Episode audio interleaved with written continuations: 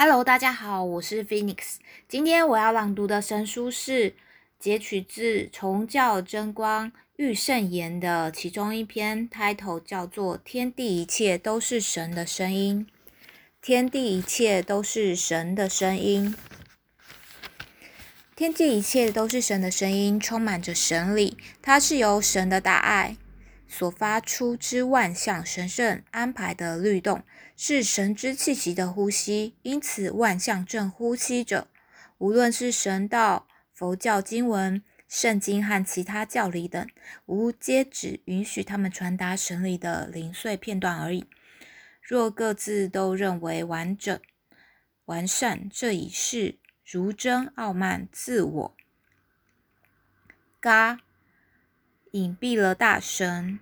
咖，以浊云遮盖住神。咖，所以才称之为嘎。神也曾因自我和傲慢失败过，这是人类轻大神灭大佛的证据。